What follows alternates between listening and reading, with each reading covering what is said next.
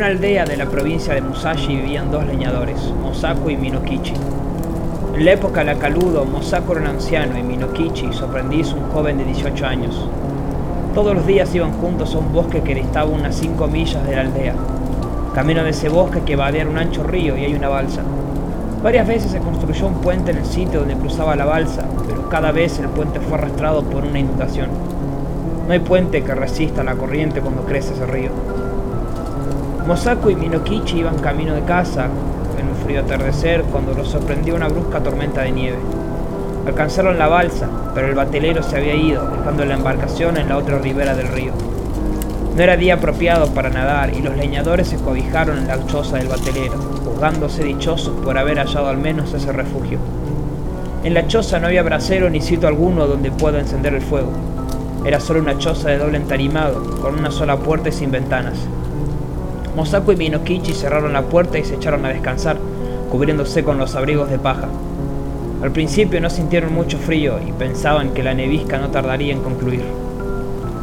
El viejo se durmió casi enseguida, pero el muchacho, Minokichi, permaneció despierto durante un buen rato, atento al viento que gemía y a la nieve que azotaba la puerta. El río bramaba con furia, las chozas crujían, meciéndose como un junco en el mar. Era una tormenta espantosa y el aire era cada vez más helado. Minokichi temblaba debajo de su abrigo, pero al fin, pese a todo, también se durmió. Una ráfaga de nieve en la cara lo despertó. La puerta de la choza se había abierto con brusquedad. El resplandor de la nieve iluminó a una mujer que estaba dentro de la choza, una mujer totalmente vestida de blanco. Estaba inclinada sobre Mosaku y exhalaba su aliento sobre él, y su aliento semejaba un humo blanco y brillante. Casi en el mismo instante se volvió hacia Minokichi y se agachó sobre él.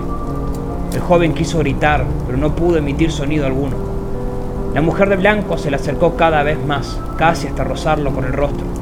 Advirtió que era muy hermosa, aunque sus ojos eran temibles.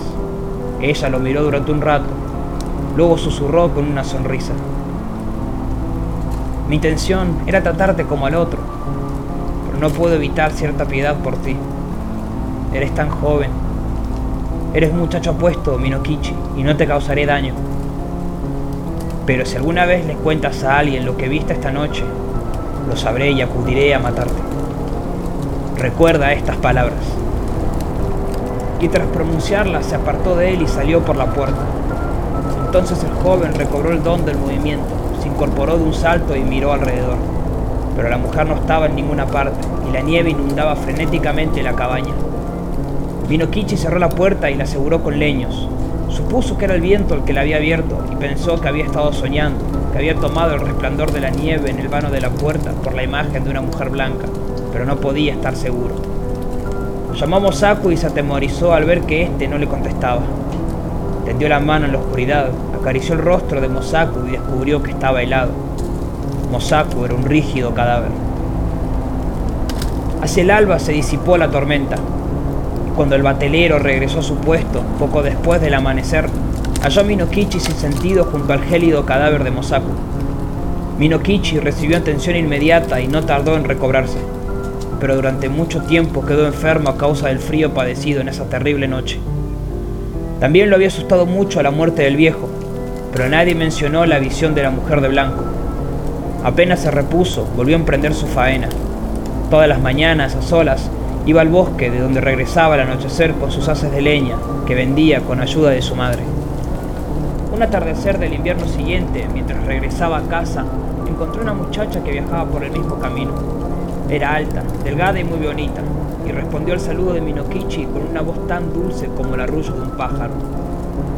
Caminó junto a ella y comenzaron a conversar. La muchacha dijo llamarse Oyuki. Dijo además que hacía poco había perdido a sus padres y que iba en viaje a Sayedo, donde tenía unos parientes pobres que acaso le ayudaran a conseguir empleo como sirvienta. La extraña muchacha pronto sedujo a Minokichi. Cuanto más la miraba, más hermosa parecía. El joven le preguntó si no estaba comprometida y ella respondió con una carcajada que no. A su vez, ella le preguntó a Minokichi si él estaba casado o comprometido. Le contestó que si bien solo tenía que mantener a una madre viuda, aún no habían considerado la cuestión de una honorable duera, puesto que él era muy joven. Luego de estas confidencias, prosiguieron su camino en silencio. Mas según declara el proverbio, en presencia del deseo, los ojos no son menos elocuentes que los labios. Cuando llegaron a la aldea, ambos habían cobrado mutuo afecto, y entonces Minokichi le rogó a Oyuki que aceptara alojarse en su casa por esa noche. Tras una tímida vacilación, ella decidió acompañarlo, y la madre de Minokichi le ofreció la bienvenida y le preparó una comida caliente. Oyuki se comportó con tal discreción que la madre del joven se prendó repentinamente de ella y la persuadió de que aplazara su viaje a Yedo.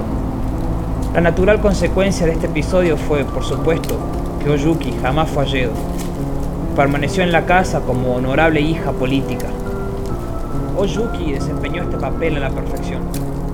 Al fallecer la madre de Minokichi, cinco años más tarde, sus últimas palabras fueron de afecto y alabanza para la mujer de su hijo.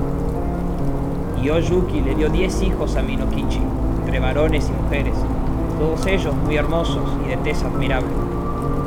La gente de la comarca consideraba a Oyuki una persona maravillosa, aunque distinta de ellos por naturaleza. La mayor parte de las campesinas envejece prematuramente, pero Oyuki, aunque era madre de 10 niños, se conservaba tan joven y lozana como el día en que llegó a la aldea. Una noche, cuando los niños habían dormido, Oyuki cosía a la luz de un farolillo de papel. Minokichi, observándola, le dijo, al verte allí cosiendo, con la luz en la cara, evoqué algo extraño que me aconteció cuando tenía 18 años. En esa ocasión vi a una mujer tan hermosa y blanca como tú. En realidad, te parecía mucho. Oyuki respondió sin alzar los ojos. Háblame de ella. ¿Dónde la viste?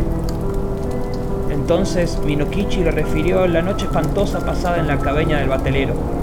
Le contó el episodio de la mujer blanca que le había sonreído y susurrado. le describió la silenciosa muerte del viejo Mosako y añadió, esa fue la única vez en el sueño o la vigilia que vi una criatura tan hermosa como tú. No era, por supuesto, un ser humano, y yo le tenía miedo, mucho miedo.